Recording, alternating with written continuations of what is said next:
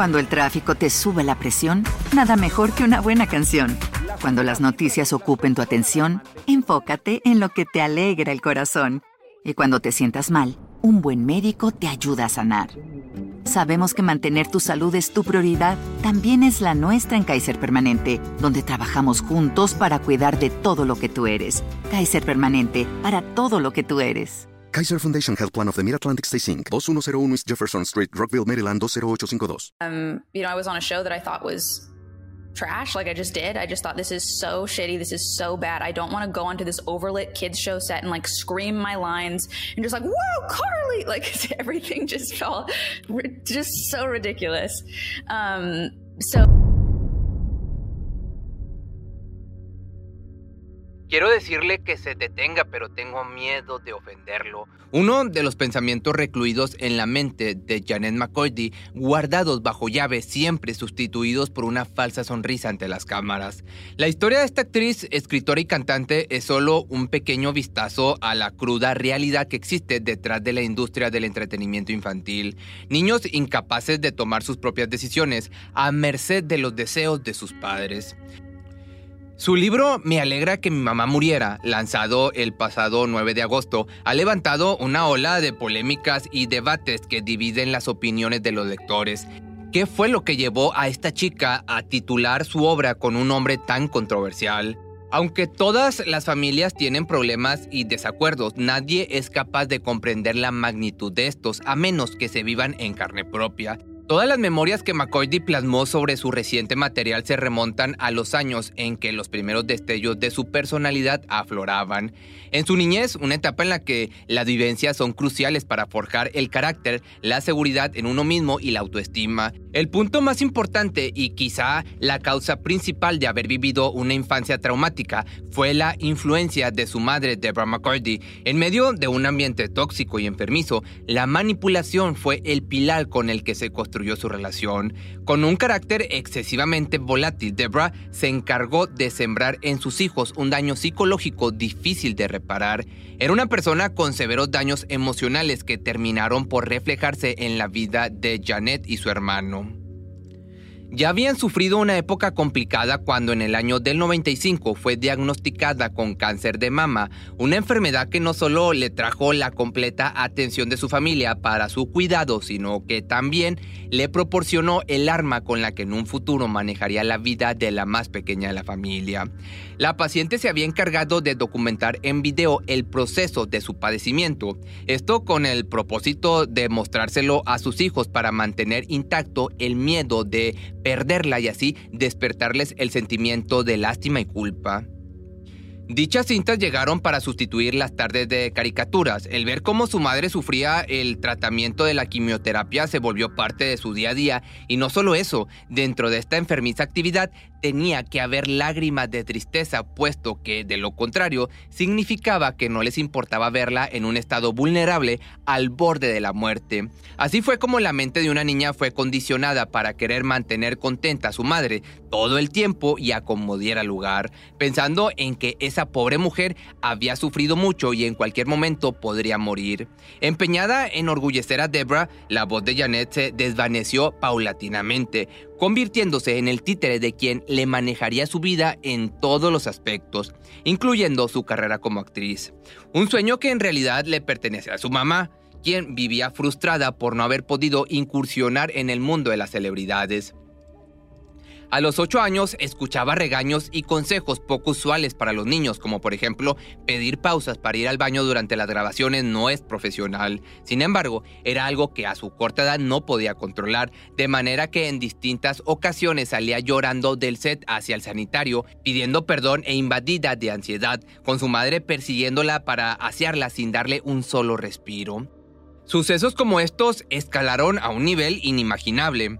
Incluso, tomar una ducha se volvió sofocante y aterrador ya que durante su preadolescencia era víctima de un escalofriante examen de senos y partes íntimas. Entre el estrés de los castings y la obsesión de su madre por controlar cada detalle de vida, esta chica se desestabilizó mentalmente. Además, al llegar a casa no se sentía como un refugio del mundo exterior, sino que era otro campo de batalla. Lidiar con la bipolaridad de Debra resultaba agotador. Una mujer tan cambiante que pasaba de estar eufóricamente feliz buscando castings para su hija, a entrar en un estado de rabia y agresividad, sobre todo para con su esposo, a quien en una ocasión llegó a perseguir con un cuchillo en la mano, absolutamente fuera de sí. Sumado a su personalidad acumuladora, en ocasiones los chicos no sabían dónde recostarse y terminaban descansando en bolsas para dormir debido al poco espacio que dejaba la basura almacenada y cubriéndose de los animales rastreros que se escondían entre las montañas de cosas.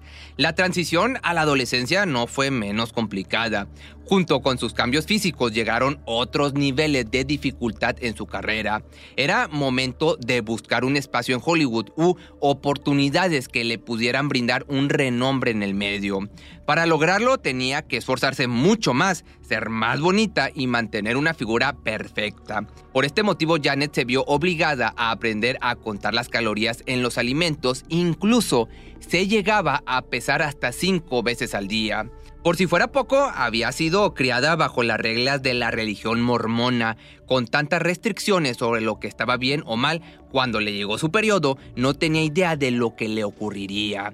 La forma en la que su cuerpo se fue desarrollando generó una gran obsesión en su madre. Aseguraba que entre más delgada estuviera, más oportunidades laborales llegarían. Sin embargo, lo que indudablemente llegó fue pues un trastorno alimenticio bastante severo. Pronto ocurrió lo más esperado por la madre. Al fin su hija tenía la oportunidad de su vida cuando fue aceptada en iCarly. Ahora, más que nunca, tenía que estar presente, manejando cada paso de la actriz para asegurar el éxito. Gracias a este show nació una sincera amistad entre Miranda Cosgrove y Janet. La intérprete de Carly era una chica muy segura de sí misma, independiente y carismática, algo que quien daba vida a Sam Pocket admiraba demasiado. Y a pesar de los desacuerdos de su madre, la relación entre ellas se fortaleció con el tiempo. No obstante, así como una persona muy valiosa se sumó a su vida, también lo hizo otra que dejaría su huella perturbadora en las memorias de la actriz. A este hombre se le refiere como el creador, un sobrenombre que utilizó para sustituir su verdadera identidad, la cual no es un secreto. Hablamos de Dan Schneider, uno de los productores más importantes y controversiales de Nickelodeon. A lo largo de su carrera fue acusado incontables veces de abusos, acoso y puede ser amante de los pequeñitos, así como también salió a la luz el fetiche tan extraño que tenía con los pies, causando una enorme polémica en internet.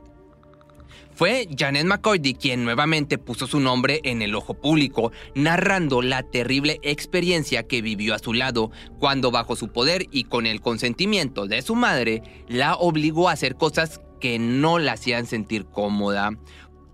Uno de los primeros sucesos que cuenta en su reciente obra literaria relata una historia sumamente escalofriante. Ella, sin querer dedicarse a la actuación, arrastrando problemas alimenticios y sintiéndose tanto insegura como avergonzada de su cuerpo, fue obligada a usar bikini en una prueba de vestuario. A pesar de mostrar su incomodidad y dirigirse directamente al personal encargado, solo recibió negativas. Les dijeron que eran órdenes del director quien había sido estrictamente específico en cómo quería que se llevaran a cabo las pruebas. De manera que a su sugerencia de utilizar un short o algo con lo que se sintiera mejor fue irrevocablemente denegada.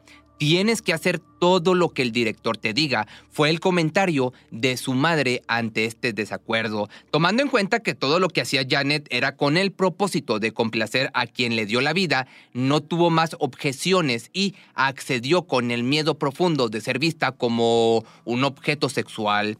Por otra parte, algo que resulta muy extraño es la actitud de Schneider, quien de una manera u otra sigue el mismo patrón que la de Debra. En su trabajo se caracterizaba por tener una personalidad explosiva y cambiante.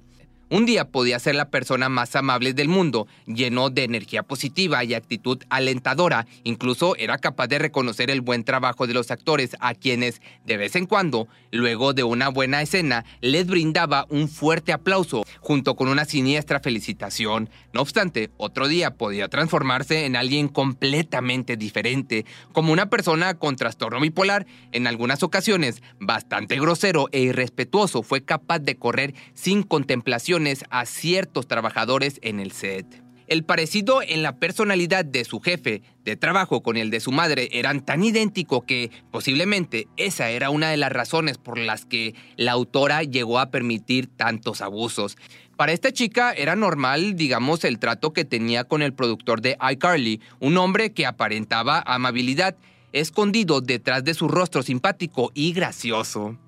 Se ganaba la confianza de las actrices brindándole escenas y pláticas en las que les prometía su propio show, como aquella noche en la que compartió la mesa con McCordy y le hizo saber que ella era una de las mejores actrices del momento. Le hizo la promesa que pronto tendría su propio programa, Just Pocket, donde ella sería la estrella principal. Esta noticia no le trajo tanta alegría como a su madre, quien cual actriz frustrada vivía a través del éxito de su querida hija. El personaje de Sam le trajo más satisfacción a ella que a la misma intérprete, pues de manera sarcástica comparte en su libro que le resulta muy irónico cómo la realidad y la ficción son tan diferentes.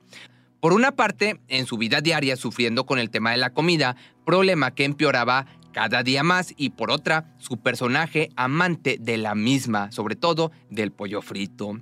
Por su parte, Dash Schneider siguió brindándole malas experiencias a la actriz. Al parecer, la tocaba cada que tenía oportunidad con algunos pretextos aparentemente inofensivos, pero que le causaban incomodidad.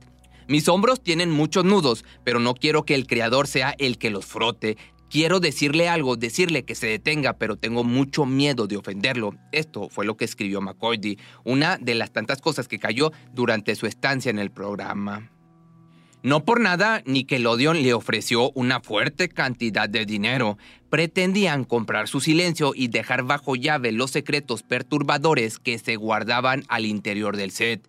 ¿Qué carajo? Nickelodeon me ofrece 300 mil dólares para que no hable públicamente de mi experiencia en el programa, mi experiencia personal del abuso del creador. Esta es una red con programas hechos para niños. ¿No deberían tener algún tipo de brújula moral? Son las palabras de esta mujer, de la actriz. La autora contó que cuando tenía la edad de 18 años fue prácticamente obligada a beber alcohol Aún y sabiendo que la mayoría de edad en Estados Unidos es hasta los 21, Dan la convenció comparándola con otros chicos, con los protagonistas de la serie Victorious, ya que él aseguraba que los protagonistas de iCarly eran muy buenos y que deberían ser más como los otros. En sus palabras, no tenía nada de malo que bebieran aún siendo menores de edad. Distintas experiencias como esta hicieron de esa época una de las peores en la vida de Janet. Más adelante, para el año 2010, el cáncer de su madre volvió con más fuerza. Esta enfermedad la hizo quedarse en casa y soltar un poco la vida de su hija. La actriz, a pesar de amar a su madre y sentirse preocupada por su salud, sintió como su padecimiento le daba pues un respiro a ella. Al poco tiempo, Janet comenzó a salir con un hombre mucho mayor que ella. Le llevaba aproximadamente 13 años. De esta relación solo hubo reclamos y regaños por parte de Debra, sobre todo luego de ver una noticia en la que aparecían fotografías de su hija con su nueva pareja de vacaciones en Hawái. En ese momento sintió tanta furia recorrer su cuerpo que le envió mensajes de texto y correos bastante perturbadores.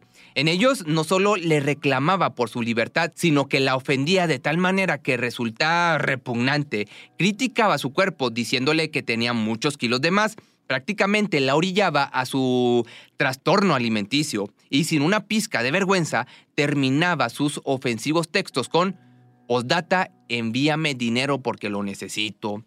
Para el 2013 su madre falleció, dejándole de herencia problemas tanto físicos como emocionales y una inevitable tristeza por su partida, puesto a que tardó algún tiempo en darse cuenta que en cierto momento de su vida, este triste acontecimiento le traería la estabilidad que tanto le hacía falta. Posteriormente le dieron la noticia de que aquel programa prometido supuestamente llamado Just Pocket ahora sería compartido con una coprotagonista, Ariana Grande, y así fue como nació Sam Cat. Sin embargo, a pesar de su éxito, se presentaron algunos problemas internos donde Janet no estaba conforme puesto a que la preferencia por su coprotagonista era abismal. Grande también se encontraba en la cúspide de su carrera y frecuentemente se ausentaba del set, situación que los productores justificaban sin dudar, mientras que por su parte la intérprete de Sam tenía libertades más restrictivas. Más adelante, en los primeros indicios de su recuperación, es invitada a participar en una serie de Netflix donde conoce a quien sería su pareja. Esta persona se convirtió en la primera en descubrir los problemas de salud que padecía, por lo que le aconsejó buscar ayuda profesional. Finalmente, con el propósito de que su relación se mantuviera sana y estable, decidió acudir a terapia.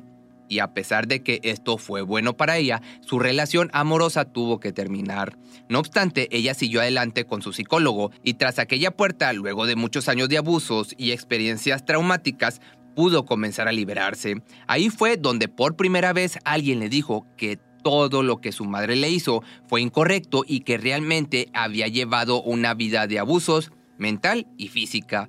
Esto le causó una impresión bastante fuerte, ya que desde niña fue lo que conoció, siempre pensó que todo lo que vivió era por su bien. Con el tiempo la actriz comenzó a recuperarse y a comprender que aunque fuera doloroso, tenía que aceptar que muy dentro de ella estaba feliz que su madre hubiera perdido la vida. Y es así como de esta manera, aunque veamos a los artistas, se puede decir incansables y que tienen una vida perfecta, no sabemos qué hay detrás de ellos. Pero si quieres que te haga una segunda parte, quizá más enfocada en Dash Schneider, déjame tu comentario aquí abajo y pues sí, te platico de este amante de los pequeñitos que tenía un trauma con los pies y era esto la razón por la cual dicen que en Nickelodeon estaba este logo que te voy a estar dejando aquí la imagen. ¿Te preocupas por tu familia? Entonces, ¿por qué darles solo huevos ordinarios cuando pueden disfrutar de lo mejor? Eggland's Best, los únicos huevos con ese delicioso sabor fresco de granja, además de la mejor nutrición, como 6 veces más vitamina D, 10 veces más vitamina E y 25% menos de grasa saturada que los huevos regulares, además de muchos otros nutrientes importantes. Así que, dales los mejores huevos. Eggland's Best, mejor sabor, mejor nutrición, mejores huevos. Cuando el tráfico te sube la presión, nada mejor que una buena canción. Cuando las noticias ocupen tu atención, enfócate en lo que te alegra el corazón. Y cuando te sientas mal, un buen médico te ayuda a sanar. Sabemos que mantener tu salud es tu prioridad, también es la nuestra en Kaiser Permanente, donde trabajamos juntos para cuidar de todo lo que tú eres. Kaiser Permanente, para todo lo que tú eres. Kaiser Foundation Health Plan of the Mid-Atlantic Stay Inc. 2101 East Jefferson Street, Rockville, Maryland 20852.